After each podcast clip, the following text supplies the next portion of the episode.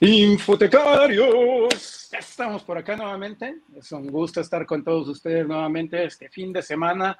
Eh, en el momento bibliotecológico, el momento de la información, ese spa bibliotecológico eh, que nuestro amigo Santiago Villegas denomina. Y bueno, para mí es un gusto estar con todos ustedes nuevamente por acá en este Infotecarios Podcast. Hoy los locos del podcast. Eh, estamos solamente Saúl, su servidor, y por supuesto mi buena amiga, siempre guapa, carismática, inteligente de los archivos referente, mi buena amiga Merisanda. ¿Qué tal, Meri? ¿Cómo estás? Hola, mi querido Saúl, muchísimas gracias. Eh, pues en efecto, yo encantada de estar en un programa más de Infotecarios y con el, el loco del podcast, Saúl. Hoy este, los demás nos dejaron, nos dejaron solos, pero bueno, este, será un gusto platicar con una súper invitada que tenemos el día de hoy, especialista en archivos, y hablaremos de un tema bien interesante, bien novedoso, eh, que tiene que ver con una de las partes que establece la Ley General de Archivos, pero bueno, ya ella será quien nos, quien nos comente, ¿no, mi querido Saúl? Por supuesto, mi buena amiga Melisanda, y bueno, hablando de referentes, por supuesto, Hoy tenemos aquí a nuestra buena amiga, colega, la doctora Mayra Mena Mujica. Eh, ¿Qué tal, Mayra? ¿Cómo estás? Bienvenida a Infotecarios Podcast. Hola, muy buenos días. Muchas gracias por la invitación. Me encanta compartir en estos espacios. Al contrario, es un gusto tenerte por acá con ese acento cubano que tanto nos gusta, por supuesto. Y bueno, sabemos que estás por allí en, en Ciudad de México también colaborando con los amigos del Colmex. Pero para quienes nos ven y nos escuchan, querida Mayra, eh, ¿podrías comentarles a nuestros eh, escuchas, radio escuchas, podcast escuchas, quién es Mayra? Eh, cuéntanos un poquito sobre ti, un minutito, 60 segundos, minuto y medio, dos minutos por allí. Vale, muy bien, pues un saludo a todos los que están conectados. Soy Mayra Marta Mena Mujica. Mi mamá decidió darme todas las M del mundo. Eh, soy graduada de Historia en la Universidad de La Habana, licenciatura en Historia en la Universidad de La Habana, y luego eh, de un paso por durante 10 años por el Archivo Nacional de Cuba, no haciendo labor de investigación, sino haciendo labor archivística, me fui a la Universidad de La Habana, a la carrera de Ciencias de la Información, eh, y allí en esa, en esa carrera, en la Facultad de Comunicación de la Universidad de La Habana, eh, hice mi maestría en ciencia de la información y el doctorado en ciencia de la información relacionado con la gestión electrónica de eh, documentos archivísticos. Desde hace tres años soy eh, coordinadora de un proyecto de, de, organización y representación de documentos archivísticos como parte de la biblioteca Daniel Cosío Villegas del Colegio de México. Interesante, sin lugar a dudas, bastante experiencia por allí. Ya hablábamos allá al principio, eh, en el detrás de cámaras, un poco sobre, sobre los aspectos de archivos en Cuba, pero ¿qué te parece nos cuentas un poquito también para conocer un poco ese más allá y para, para que quienes nos ven y nos escuchan eh, tengan también referencias con cómo ves tú los archivos por allá en Cuba antes de entrar de lleno al tema del Colmex? Ya, bueno, yo creo que los archivos en Cuba tienen, han tenido un desarrollo similar a, lo ocurrido en América Latina. Eh, un enfoque eh, bastante centrado, mayoritariamente centrado en la gestión de los archivos históricos, eh, con muchas fortalezas. Tenemos una red nacional de archivos históricos muy, muy completa, liderada por el Archivo Nacional de la República de Cuba, un archivo creado en 1902, pero con un antecedente muy, muy centrado en la gestión de la documentación administrativa colonial eh, desde, desde, desde, el siglo, del siglo XIX. Y en este momento, este archivo nacional, este archivo histórico nacional, nosotros le decimos Archivo Nacional de Cuba, tiene una red de archivos provinciales y municipales muy sólida en cada una de, la, de, de las 14 provincias cubanas y en algunos municipios destacados que han tenido una trayectoria eh, histórica interesante. Sin embargo, a partir de, los, de principios de los años 2000, en Cuba eh, se produce un, movimiento a favor de la necesidad de una ley de archivos muy similar al movimiento que ocurrió en México hace unos pocos años.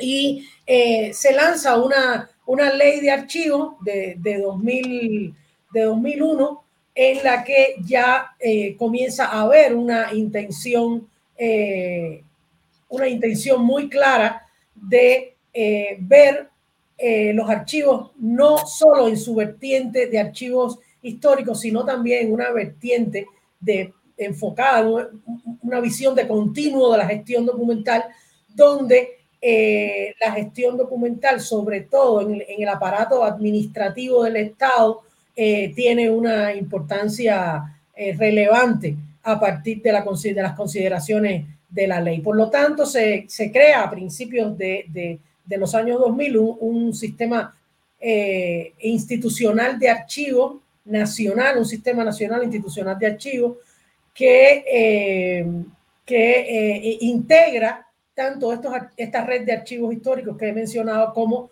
la red de, de archivos administrativos. Y más recientemente, quizás, quizás hace dos, tres años, se creó una dirección general dentro del Ministerio de Ciencia, Tecnología y Medio Ambiente que eh, hoy funciona como, como la cabeza del sistema, como el paraguas normativo y práctico del, del, y con orientaciones prácticas del sistema que en mi opinión ha dado muy, muy buenos frutos y ha contribuido mucho a ese enfoque eh, de continuo, ese enfoque integrado entre gestión documental y archivística que considero que es muy necesario en cualquier espacio de gestión de archivos, por decirlo con una, con una sola palabra.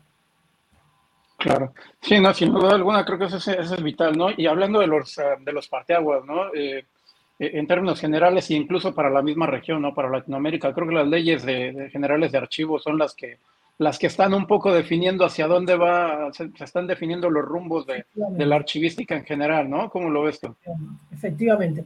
Sí, sí. Eh, acabamos, acaba de presentarse en, en Toluca un, un excelente material eh, coordinado por la doctora Aida Luz Mendoza de Perú y otros, y otros colaboradores que hacen un análisis del estado de la legislación archivística en toda América Latina y para nuestro regocijo vemos que los procesos, los procesos de eh, desarrollo de aparatos legislativos se, han, se han consolidado en toda nuestra, nuestra región.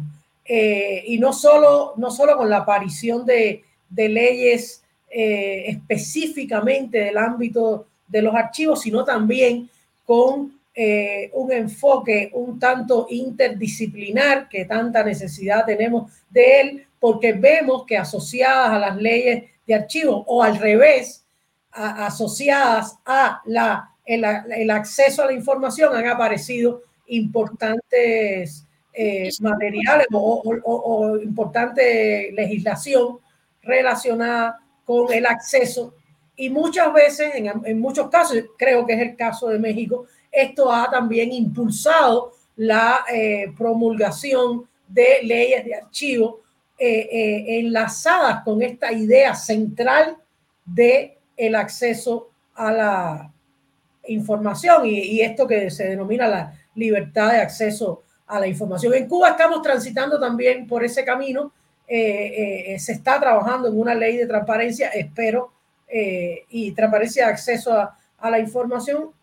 Pienso que en los próximos años vamos a estar asistiendo a, también a esta, y, seguramente se renovará la ley de archivo a tenor de la ley, de, esta, de esta nueva ley de transparencia y acceso a la información. Sí, finalmente es un poco Adelante, adelante, Melisandra. Perdón, perdón, Saúl. No, eh, lo que iba a comentar es que finalmente, eh, desde el ámbito de la archivística, estamos siendo coadyuvadores de ese derecho constitucional que es el derecho a la información.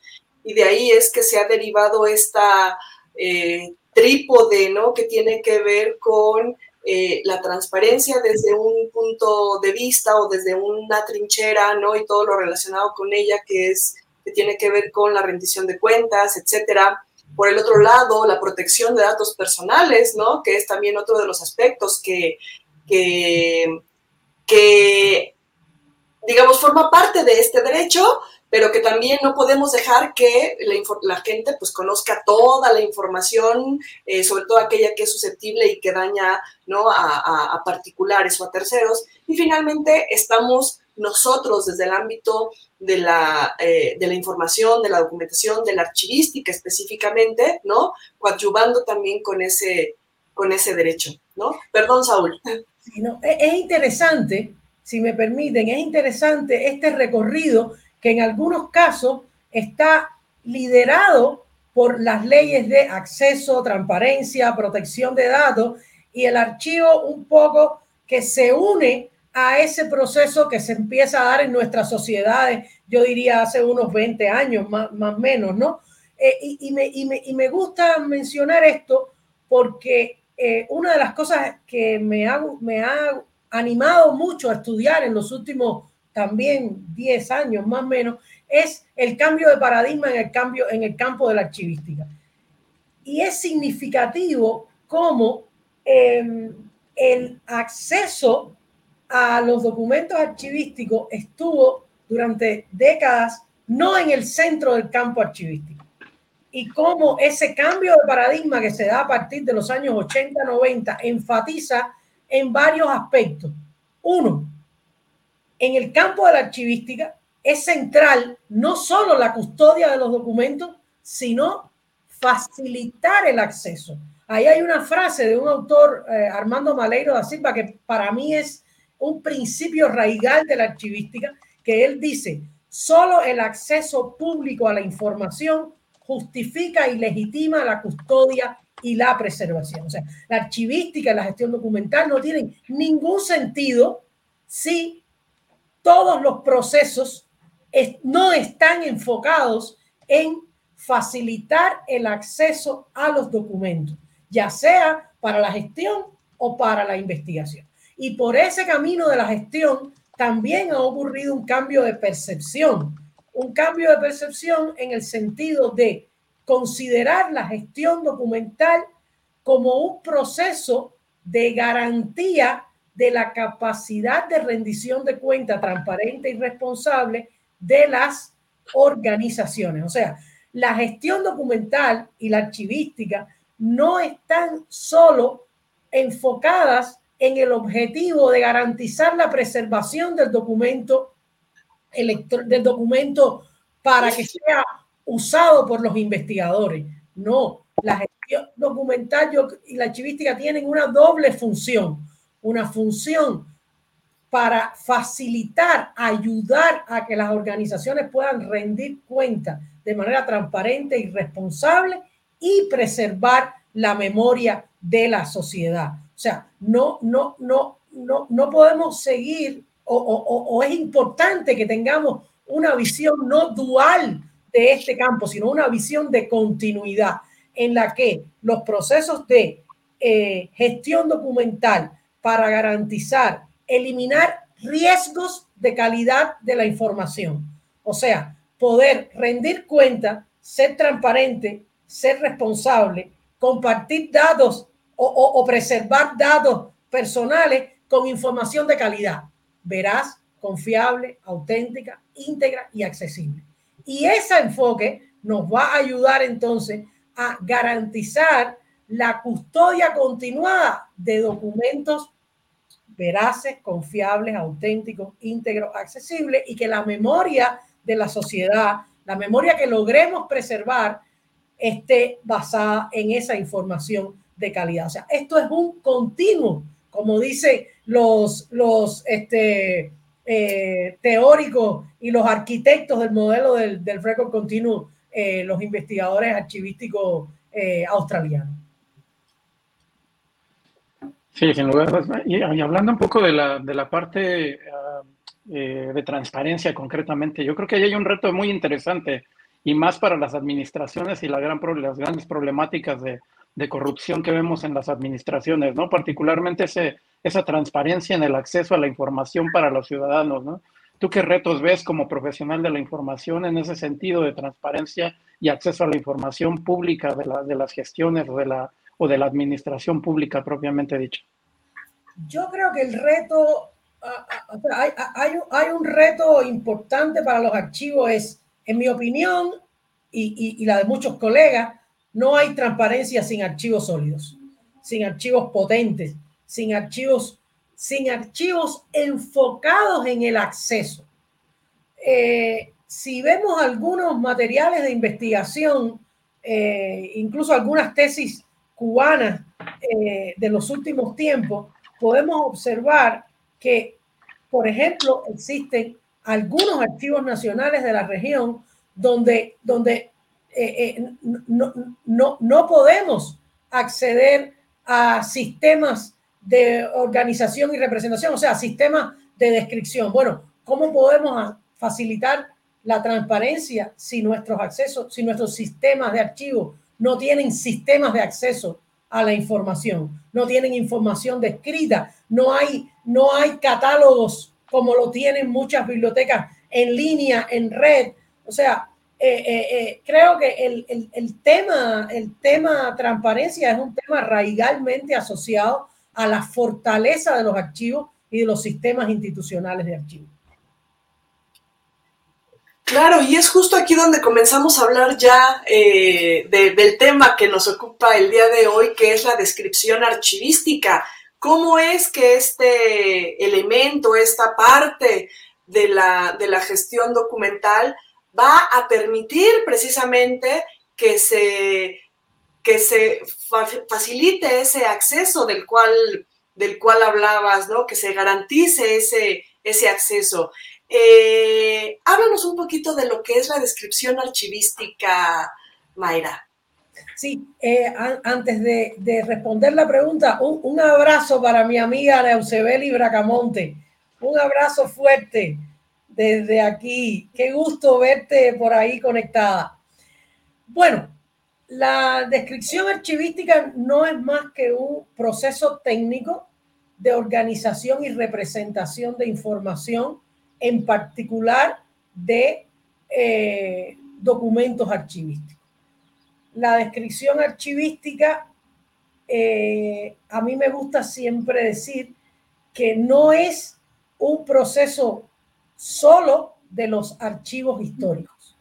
La descripción archivística debiera ser un proceso continuado de agregación de datos o de metadatos desde el momento en que se crean los documentos en el ámbito administrativo. O sea, eh, por ejemplo, cuando vemos una de las normas internacionales de descripción archivística, ISAG, que tiene un área que se denomina área de, de identidad, en mi opinión, esos datos de área, del área de identidad en un sistema de descripción archivístico dentro del sistema institucional de archivos, esos datos de identidad debieran capturarse en el momento en que se crean los documentos de archivo.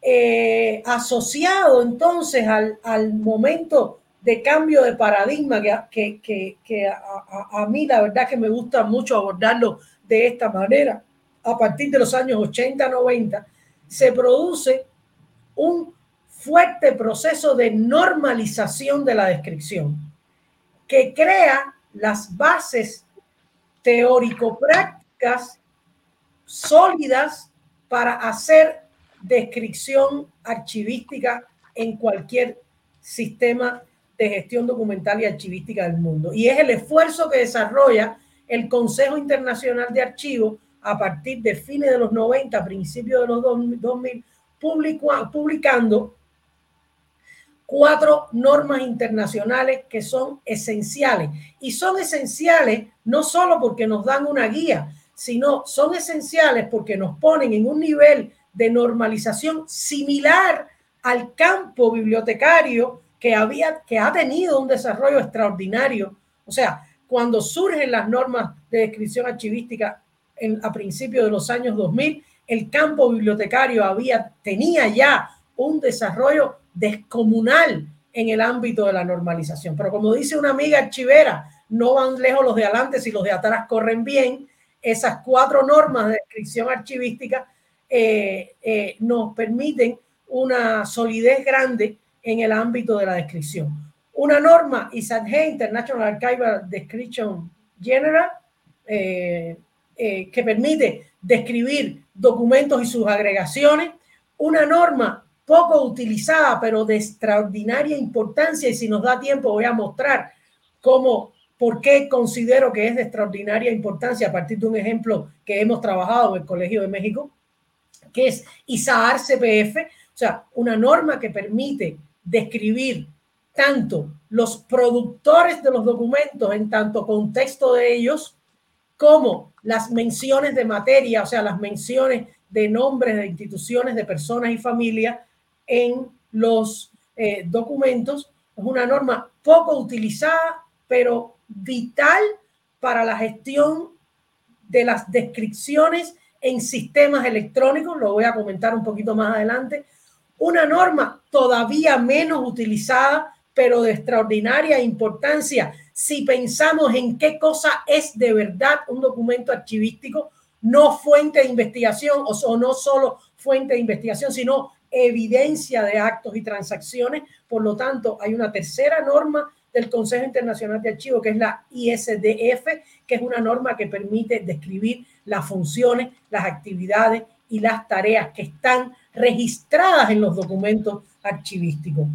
Y por último, una norma que ha sido un poquito más utilizada, utilizada, que es una norma denominada ISDIASH, que permite describir aquellas instituciones que custodian fondos desde una visión integral.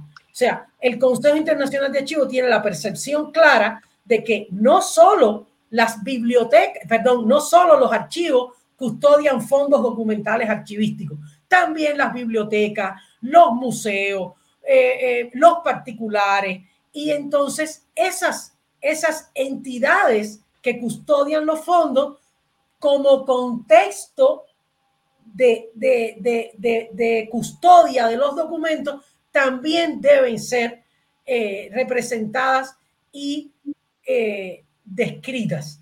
Eh, una cosa interesante aquí es esto que decía, no solo los archivos custodian fondos en algún momento escuché algunas ideas de, bueno, lo que tenemos que hacer es traer los fondos a los archivos. No, lo que tenemos que hacer es compartir normas de descripción integradas con las particularidades de las necesidades de la representación de información de esos fondos en archivos, en bibliotecas, en museos, etcétera, etcétera, etcétera. Yo creo que la archivística, sin lugar a duda, hoy más que nunca es una disciplina tremendamente interrelacionada, tremendamente interdisciplinar, valga la redundancia, y que eh, se nutre, se nutre de las experiencias de muchas otras eh, disciplinas y la descripción archivística en particular tiene esta característica también.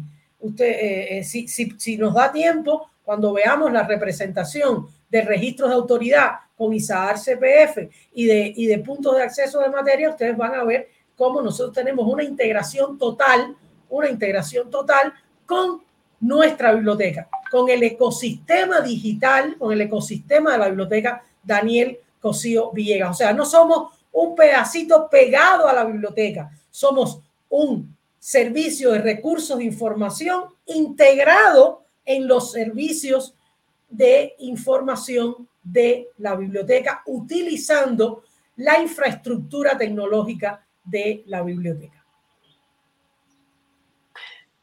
Fíjate, y esta parte que, comentas, eh, retomando un poquito lo que decías, que em, tradicionalmente la, la, descripción pues no era un elemento que estuviera presente ¿no? en los archivos, por lo menos en México. Eh, y, es, y es increíble que desde, desde los años 80, 90, como bien dices, se comenzaron a crear todas estas normas que permitieran describir los documentos de archivo, porque finalmente, bueno, eh, tradicionalmente han estado abandonados. No sabemos eh, o no sabíamos hasta hace poco qué era lo que contenían estos importantes recintos documentales. otro escenario diferente hubiera sido, como bien lo, lo, dices, el hecho de que desde un principio se hubieran tomado aspectos de la propia norma internacional de descripción archivística y que se fueran paulatinamente describiendo los documentos eh, desde que estos son generados en las oficinas administrativas, ¿no? Y nos hubiéramos evitado muchos problemas, ¿no? Al día, al día de hoy, ¿no? Cuando vemos esos eh, archivos o esos eh, fondos documentales, este, pues que la información no se, no se conoce porque pues no están descritos, no sabemos qué es lo que hay, en fin, ¿no? Y cómo esta eh, normalización se ha ido, este, mm, pues construyendo, desarrollando en otras latitudes del mundo y que hoy en México, a partir, yo creo que de la publicación de la Ley General de Archivos es que eh, nos hemos puesto en, orden o a trabajar ¿no? en, estos, en estos aspectos de la, de la descripción. ¿no? Este, yo, yo, creo que hay dos razones, dos razones eh, para, para entender por qué este retraso en los procesos de descripción.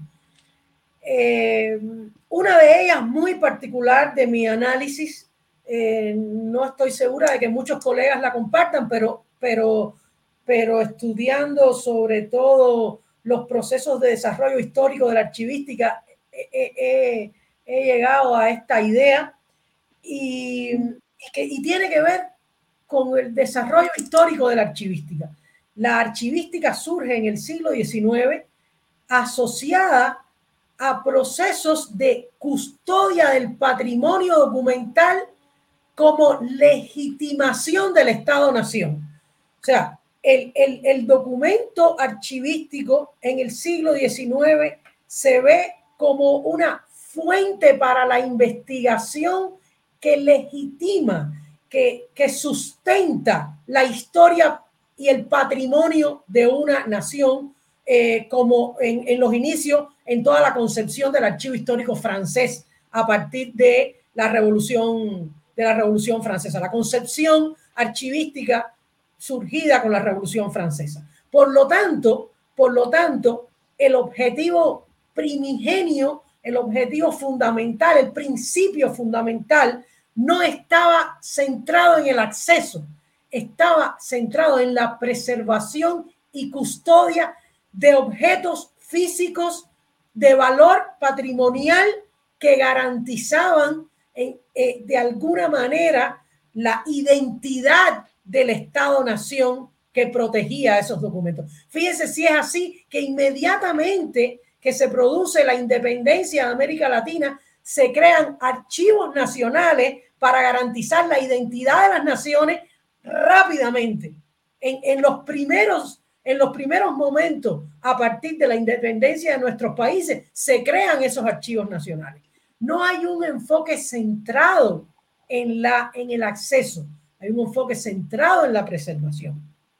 Fíjense, no hay, no hay, no hay eh, eh, normas archivísticas hasta los años 90-2000. No hay normas internacionales.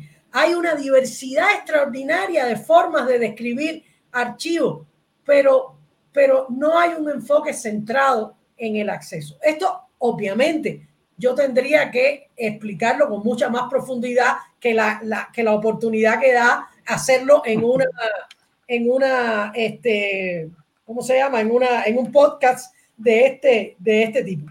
Y la segunda razón tiene que ver con el concepto de, y el respeto al principio de procedencia en la archivística.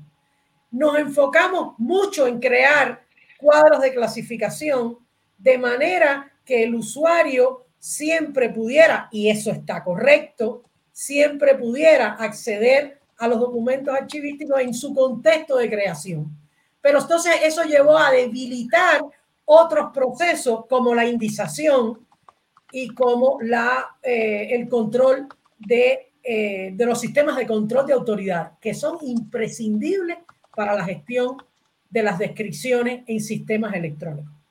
Un ejemplo significativo o dos ejemplos significativos puede ser en los cursos de descripción archivística en, nuestras, en nuestros sistemas de formación, es muy común encontrar eh, cursos de conservación, casi siempre cursos de, conservación de objetos físicos, o sea, custodiar el patrimonio físico, custodiar el patrimonio documental de la nación. Por lo tanto, la conservación es vital. Sin embargo, es menos común encontrar en nuestra formación archivística cursos no solo de descripción, sino cursos que permitan hacer lo que llamamos en general control de autoridades. Hace poco encontré una, una, percepción eh, que, me, que me compartían eh, eh, diciendo que el tema del control de autoridades no es un tema archivístico, es un tema más propio de la biblioteca, cuando de lo que estamos hablando es de un tema centrado en la organización y recuperación de la información para garantizar el acceso. O sea, creo que ha habido un, desbalance con las necesidades de eh, organización y representación de información para facilitar el acceso en el ámbito archivístico. Sí, finalmente hay una discrepancia, ¿no? Por ahí en, las formas en cómo se trabaja finalmente y en la normativa, ¿no? Eh, hablando entre bibliotecas y archivos particularmente, ¿no? Yo creo que ese es un punto de, de desencuentro entre los profesionales de la información, amparados bajo una misma sombrilla como tal, ¿no? Eh, y, finalmente es que bien mencionas, hoy en día eh, los temas de acceso a la información y particularmente objetos digitales nos llevan a una serie de retos totalmente diferentes a tener un documento histórico, un documento administrativo y que obviamente que se pueda permitir el acceso a los diferentes eh, usuarios ¿no? Que, tiene el archivo. En ese sentido vemos también diferentes tipos de normativas. ¿Tú qué diferencias ves en estas normas y propiamente de archivos, ¿no? Porque aquí tenemos las de bibliotecas y las de archivos y ahí de repente incluso el mismo profesional de la información cuando le toca ah, trabajar con un archivo encuentra un campo por descubrir totalmente nuevo, ¿no? Entonces, ¿tú qué diferencias ves internamente? Tenemos las morreglas, ISATG, las ISO, eh, y bueno, ahora nos has hablado eh, de algunas como la ISAR CPF, que es International Standard Archival Authority Records for Corporate Bodies, Personal and Families, y bueno, por ahí algunas otras más. ¿Tú, cómo ves toda esta, este grupo de, eh, em, em, de normativas y, qué recomendarías para quienes están trabajando con archivos hoy en día? ¿Por dónde, por dónde tirar con, con, estas, con este panorama que tienen enfrente? Para responder esta pregunta, si me permiten, me voy a extender un poquito explicando la experiencia que, que, ha eh, em, organizado la Biblioteca Daniel Cosío Villegas del Colegio de México.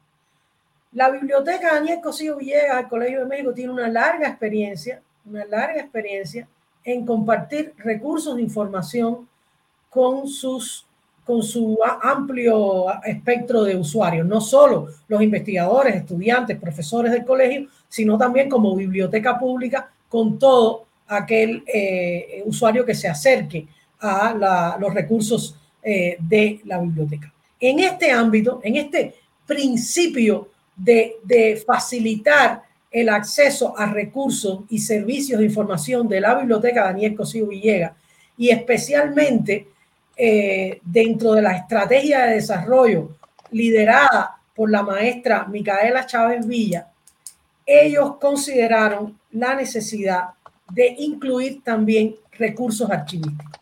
Recursos archivísticos que se encontraban en el archivo histórico del Colegio de México y que sin embargo el nivel de, de acceso no era y de divulgación no era demasiado amplio. Recursos archivísticos extraordinariamente valiosos como lo, aquellos derivados de la propia historia del colegio, en particular eh, la documentación generada por la Casa de España en México, que es la institución eh, fundadora del colegio y que apadrina, trae a México importantes intelectuales españoles que estaban a punto de morir físicamente, o sea, realmente, como, como resultado de la Guerra Civil Española. Entonces, la concepción de la biblioteca fue establezcamos un sistema de organización y representación para facilitar el acceso a los documentos archivísticos utilizando la infraestructura tecnológica del ecosistema digital de la biblioteca. De manera que hoy en la biblioteca tenemos un catálogo de documentos de bibliográfico, como, como toda la biblioteca, en línea. Eh, tenemos un catálogo de descripción archivística, del cual, al cual me referiré si, si me da tiempo en, los próximos minutos. Eh, y tenemos un repositorio de, eh, eh, de, de, difusión de los documentos. Todo esto está completamente integrado. Eso nos llevó a entender que no somos tan diferentes. Y hay un principio básico para comprender y, llevar a la práctica esa idea de que no somos tan diferentes. Y es concebir que lo que estamos organizando y representando es información. Información con características particulares, pero información también con características muy similares. Si bien en el ámbito archivístico tenemos que concebir un sistema de descripción de documentos basado en el principio de procedencia y orden natural de los documentos, a partir del cual necesitamos establecer un cuadro de clasificación que mantenga los documentos en su contexto de creación para poder recuperar esa información, para poder recuperar a los documentos, tenemos que hacer control de autoridades, tenemos que hacer indización de materia, indización de lugares, indización de personas, instituciones y familias. O sea, no está, tenemos que hacer resúmenes. no estamos tan alejados. Nosotros hemos tenido una experiencia bien interesante que, que, que, eh, eh, podrían tener acceso un poco a, a la explicación a, a, través de un artículo que publicamos en conjunto con la maestra Micaela Chávez Villa, que se llama Jugar y llevarse bien, la experiencia de la integración de archivos y bibliotecas en el Colegio de México, publicado en la revista Universidades. Jugar y llevarse bien. Durante siglos hemos estado trabajando alejados en escenarios disciplinares divergentes cuando realmente no es así. Por lo tanto, tenemos que intentarlo y tenemos que llevarnos bien. Y una de las cosas que hemos descubierto, una de las cosas que, que, hemos más que descubierto, percibido, es que, por ejemplo, por ejemplo, hemos hecho una eh, integración, conversión, algo así, entre los campos eh, de, la, de, la, de, la, de la norma MARC 21 y de la norma de catalogación más 21 y los campos de ISAT-G y el resto de las normas archivísticas. Hay convergencia total. De hecho, de hecho, una parte importante de, de MARC está asociada al Archival Personal Papers and Manuscripts creado en Estados Unidos para eh, describir manuscritos o, documentos archivísticos en el ámbito de las universidades, en el ámbito en general de los archivos norteamericanos hemos comprobado que no hay grandes diferencias. Podemos mapear todos los metadatos y podemos encontrar la eh, semejanza entre metadatos archivísticos y metadatos bibliográficos, porque en última instancia lo que estamos haciendo es organizar y representar información, con particularidades, pero con muchas, muchas, muchas convergencias. Como en el campo de la archivística, no hay o, nosotros no contábamos con un desarrollo suficiente para crear puntos de acceso de materia, de lugar, de tipos de documentos, lo estamos haciendo en consonancia con los profesionales de la biblioteca que se dedican a esta tarea de crear eh, eh, puntos de acceso. Por lo tanto, hoy tenemos un trabajo tremendamente integrado para lograr un efectivo control de autoridades. No somos los primeros, ni mucho menos, que hemos estado haciendo mapeo de metadatos para comprender esta, esta, esta integración. Hay mucho hecho. De hecho, de hecho, la norma norteamericana eh, eh, tiene unos apéndices donde ellos mapean eh, ISAT-G con la norma norteamericana, ISAR-CPF con la norma norteamericana y más recientemente en todos los ámbitos relacionados con la investigación de web semántica ha habido mucha, mucho mapeo de metadatos para eh, eh, facilitar eh, todo este tema de la gestión de datos, de la gestión de datos de investigación, de la gestión de datos integrados. O sea que, en mi opinión, vamos hacia un camino de integración. Ese camino de integración tiene un ejemplo interesantísimo que es el que se da a partir de 2004 en el Archivo Nacional de Canadá, que se crea una nueva institución que se denomina Archivos y Bibliotecas Nacionales. Explicamos un poco ese proceso de integración de archivos y bibliotecas en el eh, artículo que, me, que, mencioné. Por supuesto, ya, ya, compartimos por aquí con nuestros amigos el artículo, por ahí logramos encontrarlo rápidamente. Y justamente hablando de, este punto, yo creo que también hablando de metadatos, eh, y buena parte lo que, lo que se debería perseguir de algún modo es la estandarización, ¿no? Que de algún modo Dublin Core un poco hacia ese, hacia ese punto se estaba dirigiendo, MATS, MODS, METS y los diferentes eh, estándares de metadatos que, persiguen un poco eso, ¿no? Al final con Dublin Core y hablando de MAR 21, pues bueno, era un poco el redirigirlo, mapear básicamente los campos y poderlo llevar en este tema de web semántica, ¿no? Y creo que finalmente en los archivos debería de ser de, de una manera muy similar, ¿no? ¿Tú cómo lo ves?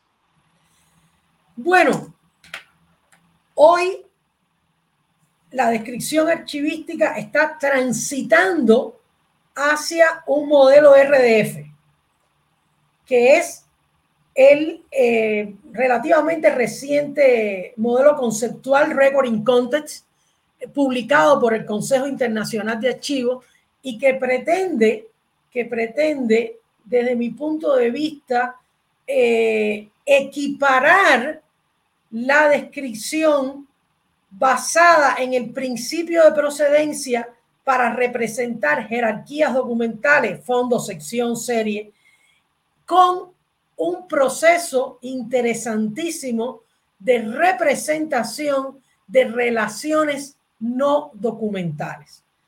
O sea, cuando hablamos de representación de relaciones no documentales, podemos decirlo a través de un ejemplo.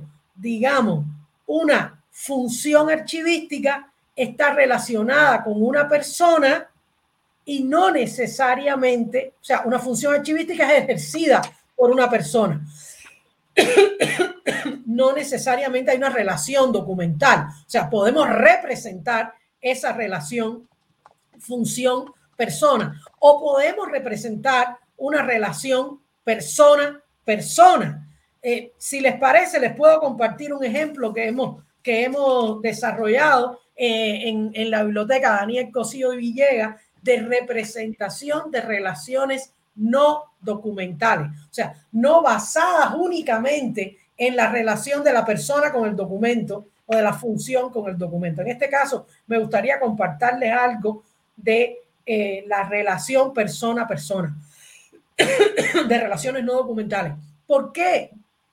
¿Por qué? ¿Por qué me parece interesante? Porque el sistema Access to Memory, Atom, un sistema utilizado, un sistema desarrollado en principio por el Consejo Internacional de Archivos para eh, crear un sistema automatizado que represente o que permita hacer representaciones documentales con las normas internacionales que mencioné, ISAT-G, etcétera, etcétera.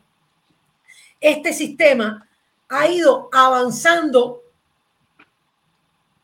pasos en el desarrollo de la descripción archivística y en mi, desde mi punto de vista está más cerca ya de representaciones basadas en modelos conceptuales de representación de relaciones basadas en modelos conceptuales. Voy a mostrar un ejemplo de cómo lo hemos hecho en la biblioteca Daniel Cosío Villegas, eh, que permite eh, eh, mostrar cómo esta otra forma de representar relaciones y, otra forma de visualizar descripciones archivísticas.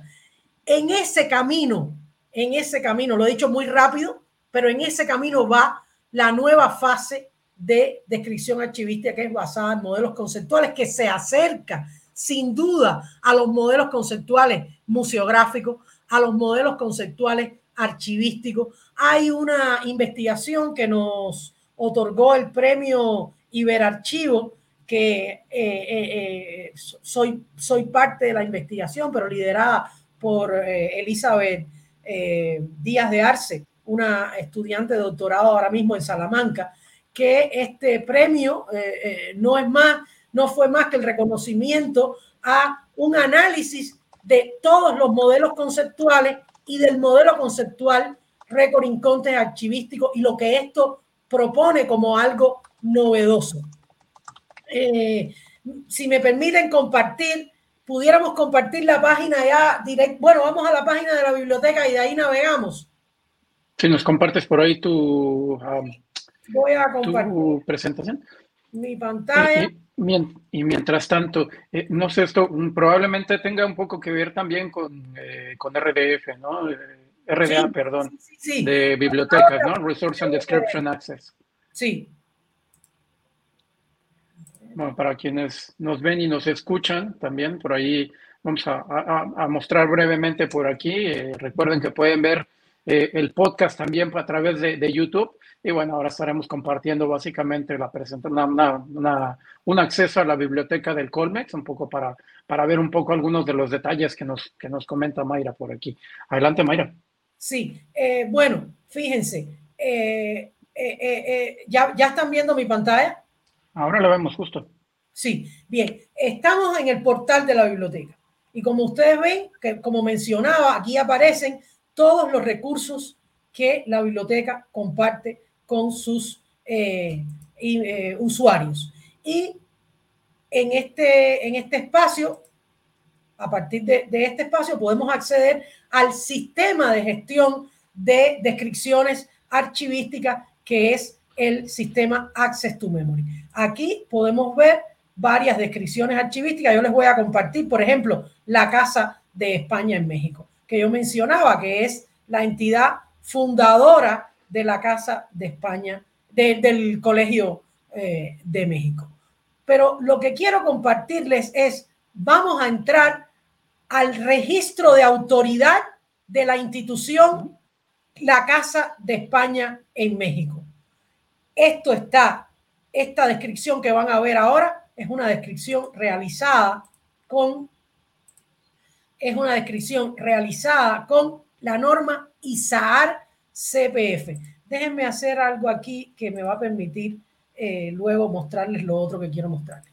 Bien, aquí tenemos la Casa de España en México. Bueno, la forma autorizada del nombre, la forma preferente, como querramos decirla, las otras formas, o sea, la forma rechazada. Fíjense que estamos hablando en un ámbito bibliográfico también. Las fechas de existencia, la historia de la institución, los lugares donde, donde existió la institución, el estatuto jurídico, en fin, todos los datos descriptivos de un registro de descripción de una institución, en este caso productora de con ISAAR CPF, con la norma ISAAR CPF. Ahora bien, ustedes ven aquí un área de relaciones y aquí comenzamos a establecer relaciones no documentales. Bien, el patronato. El patronato era la entidad ejecutiva, ejecutiva de la casa. Este señor, Alfonso Caso, fue un colaborador de la casa. Otto Meyer fue un becario de la casa y así sucesivamente todos los miembros de la Casa de España, todos los miembros de la Casa de España relacionados, estamos representando relaciones con la autoridad, la Casa de España en México. ¿Qué permite hacer? ¿Qué permite hacer Atom?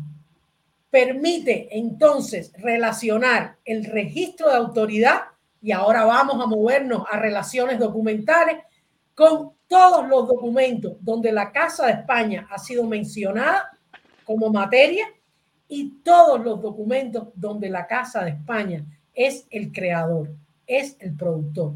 Fíjense, aquí en este registro tenemos representado una entidad, autoridad, en este caso, institución, con todas sus relaciones no documentales, aquí, todas sus relaciones no documentales y además con las relaciones documentales. Vamos a ver cualquiera de estas personas, por ejemplo, por ejemplo, vamos a ver a eh, uno de los, déjenme buscar León Felipe, aquí, un intelectual destacadísimo español. Vamos a ver entonces, está relacionado con la Casa de España porque fue miembro residente de la Casa de España. Y vamos a ver entonces la autoridad de León Felipe y vamos a ver cómo nos aparece que entonces León Felipe vino a México con su esposa y fue miembro residente de la Casa de España. O sea, fíjense cómo esas relaciones se dan de manera bilaterales y también efectivamente tenemos entonces todos aquellos documentos donde León Felipe está mencionado como materia y todos aquellos documentos donde León Felipe es autor. Vamos a ver directamente entonces la carta, una carta de agradecimiento donde León Felipe es uno de los firmantes de la carta de agradecimiento de todos los miembros de la Casa de España a Lázaro Cárdenas por su idea magnánima de proteger a todos estos investigadores. O sea, hemos ido del registro de autoridad, del registro de autoridad hecho con Isahar CPF de la Casa de España a una entidad en este caso, persona relacionada con la Casa de España como miembro a la descripción archivística de un documento donde este, este León Felipe ah, eh, es firmante. Ahora bien, esta relación que está aquí, sucesiva, más bien literaria, uno debajo del otro, tiene esa relación no documental, tiene otra forma de ser representada. Y es un mapa de relaciones familiares donde están representadas, carga, demora un poquito en cargar, donde están representadas todas las familias que vinieron a México, todas las familias que vinieron a México, eh, que están representadas en el fondo la Casa de España. Cada, cada uno de estos nodos son una familia y ustedes pueden acceder desde este mapa, o sea, los usuarios pueden acceder de este mapa que representa relaciones no documentales a cada uno de los registros de autoridad de estas, eh, de estas eh, familias que hemos agrupado. O sea, hay una visualización diferente de la descripción archivística. Vamos entonces a hacer el recorrido inverso.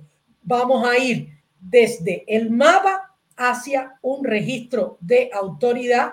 Miren cómo se está abriendo aquí en esta nueva pestaña. Demora un poquito porque la, la red no es tan buena en este lugar, pero vamos a ver, vamos a ver cómo vamos desde el mapa, desde el mapa hasta la autoridad de cada uno de ellos, en este caso Clementina Andreu, y podemos ver cómo ella era la esposa de Carles Riva, que Carles Riva era miembro de la Casa de España. Bueno, creo que he hecho un recorrido que permite un poco observar lo que será o lo que ya está haciendo el, el enfoque futuro de la descripción de la descripción archivística basado en mapas conceptuales que buscan un equilibrio entre las representaciones tradicionales, las representaciones eh, este, mm, de relaciones y otras maneras de visualizar la descripción archivística. Adelante, Melisandra. Pues qué interesante recorrido, Mayra, nos has, nos has planteado y en efecto, como bien lo dices, escapa un poco a la descripción archivística tradicional, ¿no? Basada exclusivamente en la, en la norma general, ¿no? Este, de descripción archivística y, este, y nos plantea una nueva manera, una nueva dinámica de llevar a cabo la la descripción y cómo también de una manera distinta podemos recuperar información a través de estos de estas eh, herramientas tecnológicas, ¿no? Este, y no cabe duda, y reafirmo el, comentario que nos dice uno de nuestros eh, radioescuchas, Esteban Quito, que dice, hola, buenas tardes eh, desde Argentina. Dicen que los profesionales de la información tienen un encanto especial, porque claro, podemos ser capaces de construir toda una obra de arte eh, a través de eh, los, los análisis que podemos hacer tanto desde el ámbito archivístico como desde el ámbito bibliotecológico, ¿no? Y mi querido Saúl, nos estamos acercando al, a, la hora. Este, ¿qué, qué, qué hacemos ahí? Saúl. Mayra, Mayra, me, has, dejado con la boca abierta, déjame decirte. ¿eh? Tenía toda la, boca abierta. El tiempo se hace poco. No, no, claro, y más escuchándote con la pasión y la vehemencia con la que nos describes todo el proyecto y, créeme, eh, yo he trabajado mucho con, con, metadatos y con este tipo de estandarizaciones y, y, me dejas con la boca abierta, en realidad me, me, me encanta, estoy viendo ahí muchos aspectos de, lo, que, de lo que solemos hacer los bibliotecarios, el Resource Description and Access, que traducido al, al, al entorno archivístico, eh, el aspecto de entidad de relación regularmente muy hablado a últimas fechas en el ámbito bibliotecológico, eh, más hablando de temas de web semántica y viendo aquí la red de, Atom que tienes también por ahí, que han logrado llevarlo a un aspecto gráfico que sin lugar a dudas se vuelve muy, muy, muy, muy interesante. La verdad es que me, encanta lo que, lo que nos acabas de mostrar y, felicitarles, enhorabuena por este gran trabajo que están llevando a cabo. Eh, y esto me lleva a una siguiente pregunta. Esto, esto no lo hizo un archivo, un, un archivónomo solamente. Esto hay un equipo muy grande por detrás seguramente. Eh, cuéntanos un poquito, porque ahí debe haber especialistas en tecnologías de información, bibliotecarios, archivónomos, especialistas en información, eh, no lo sé, un gran equipo debe haber ahí detrás y, tú, y tú nos contarás un poco más de ese equipo que está ahí detrás, eh, interdisciplinario. Efectivamente, yo, yo he mencionado en, en, mi intervención más de una vez la necesidad de un enfoque interdisciplinar y la convergencia, este, este jugar y llevarnos bien eh, con otros profesionales. O sea, esto efectivamente no es algo realizado solo por el equipo, por cierto, un equipo de tres personas eh, eh, de coordinación y fondos de colecciones especiales. O sea, no es, es, la concepción estratégica de la biblioteca, es una concepción de integrar y compartir recursos tecnológicos, recursos humanos, recursos de información, o sea, eh, la visión estratégica de la maestra Micaela ha sido clave para poder llegar a estos, a estos desarrollos. Por ejemplo, tenemos una coordinación de organización de la información que trabaja todo el tema del lenguaje, eh, de lenguajes documentales y muchas cosas más, por supuesto. Tenemos una coordinación de archivos que trabaja en particular el tema de organización y representación en el ámbito archivístico, pero tenemos una coordinación de apoyo tecnológico y tenemos una coordinación de innovación digital. Este, este ejercicio, esta, esta herramienta de, de, de, ma, de mapeo de relaciones no documentales, no pudo hacerse, no, yo, yo, nuestro equipo no puede hacerlo solo. Es un desarrollo de la coordinación de innovación digital. O sea, eh, eh, eh, hoy la biblioteca trabaja en un enfoque de ecosistema digital, donde se integran los saberes, los saberes, las, las, los recursos, las herramientas, las tecnologías, y, para poder llegar a este tipo de, de, de, experiencias. Hay otras experiencias en la biblioteca. les invito a, entrar al repositorio donde van a ver cómo hay numerosas vistas de recursos muy similares a estas que yo le he mostrado eh, del mapa de relaciones no documentales. Ya te hemos, ya te hemos cansado la voz también por ahí. eh, no, sin lugar a dudas es muy interesante y, un poco solo, por curiosidad, ¿qué plataforma tecnológica tienen por detrás? Eh, ¿qué, qué, está gestionando este sistema? Para, para la integración de todos los sistemas como un elemento de visualización, estamos utilizando Hyrax y Primo. Muy bien.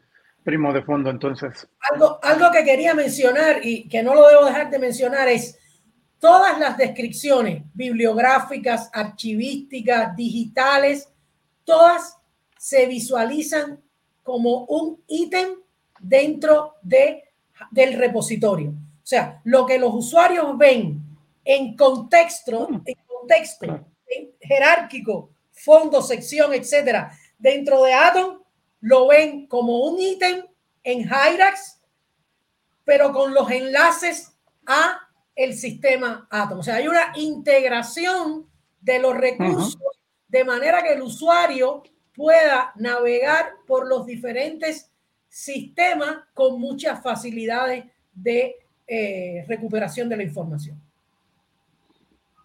Interesante, claro, sin, lugar a dudas, extender un poco a, una, a un proceso de integración ¿no? y una interacción entre sistemas que al final sea muy transparente para el usuario el principio archivístico que rige nuestro trabajo es facilitar el acceso a la información. En, nuestra, en, nuestra, en nuestro lugar no hay documentos a los cuales no hay acceso. En nuestro lugar, nuestro foco delirante es ofrecer recursos de información a los usuarios. Eso puede parecer eh, una verdad de perogrullo, pero en el ámbito archivístico es un principio que hay que tener presente siempre, porque tenemos una historia diferente. Claro, con esto incluso eliminan el, archivo, eh, pensando en el archivo clásico con polvo, pues nada, ustedes lo han convertido en digital y en una, cuestión totalmente accesible y operante para, para el usuario final. Es que agarra polvo, agarra polvo porque no lo ponemos al acceso. Totalmente. Bueno, pues sí, eh, Merisanda, se nos, se nos va el tiempo, como la vida misma, dicen por allí. Eh, y lo que te decía Mayra, el que mucho se despide, pocas ganas tiene de irse. La verdad es que lo estamos pasando muy a gusto contigo. Eh, Merisanda, no sé, por ahí tenemos unas preguntas. ¿Cómo, cómo, cómo vamos? Pues sí, este, como bien, como bien lo, hemos, hemos dicho, se nos pasó de volada contigo el tiempo, mi querida Mira, esperemos que no sea la única oportunidad que estés con, nosotros. Eh, te invitamos a que sigas participando ¿no? en próximos podcasts, que será un placer eh, tenerte. Y por ahí, mi querido Saúl, ¿quieres que plantee la pregunta más complicada del programa? ¿Sí? yo creo que sí, yo creo que sí, ya le podemos hacer la, pregunta más difícil del, podcast a Mayra. Exactamente, y esperemos que estés preparada con la respuesta, mi querida Mayra. Eh, y fíjate que es que eh, además de, conocer, obviamente, ¿no? La, mm, eh, las líneas de investigación, el trabajo profesional que hacen nuestros invitados de, de, infotecarios, también nos gusta conocer un poquito eh, qué hacen cuando no están eh, metidos en, el trabajo este, profesional, archivístico, bibliotecológico, etcétera. Y en el caso de Mayra, ¿cuáles son los hobbies de Mayra? ¿Qué le gusta hacer cuando no está metida en el Colmex? Creo que tengo dos grandes hobbies. Bien. Uno es explorar la comida mexicana. Wow. Tienes ahí mucho trabajo entonces pendiente. Mucho trabajo pendiente en cada región. Eh, exquisita la comida, la comida mexicana. Tengo que tener un poquito de cuidado porque eh, tengo un poquito de diabetes, pero ahí voy y me las arreglo. Y el otro es la fotografía. El otro es la fotografía. Eh, soy una obsesa de, la, de, la, de la fotografía. Tengo una colección enorme, enorme de fotografía y una de las cosas que, que, me encanta hacer es decorar la casa. Todavía no la tengo totalmente a punto como me gustaría, pero decorar mi casa siempre con fotografías hechas, eh, digamos, por, por, mí, por mí misma. Alguna que otra colección también intento tener, pero básicamente trabajo con las que, con las que, con el ojo crítico que intento, intento desarrollar a través de la, de la fotografía. Oye, entonces tienes, algún espacio y no y tienes bastante material como para este aprender o, o, perfeccionar la práctica de la descripción archivística en el concepto fotográfico, ¿no? La verdad es que no tengo ningún espacio, lo tengo en mi máquina, ¿no? Pero, pero bueno, sí, no tengo demasiado tiempo tampoco para dedicarme a, a crear un espacio, ¿no? Y bueno, lo hago disfrutar a mí, me, me encantan mis amigos, tengo amigos excelentes acá también en, en México, algunos cubanos que, que, compartimos la, la, la excelente eh, máster en, en, preservación digital, Ariel González, cubana también, fue directora de la Casa de las Américas, ahora compartimos espacio en la, en la biblioteca, ella justamente lleva todos los procesos de preservación digital, creo que sería una excelente eh, participante del podcast también, Ariel González. No, la vamos, a invitar, por supuesto. Claro. No, por ahí también eh, compartir eh, un comentario más de, de Neusbeli por ahí con la experiencia de este proyecto que recomiendas, ¿qué se debería tener, que se debería tener en cuenta para su inicio? ¿Tú qué consideras, qué le recomendarías por ahí a, a Neusbeli?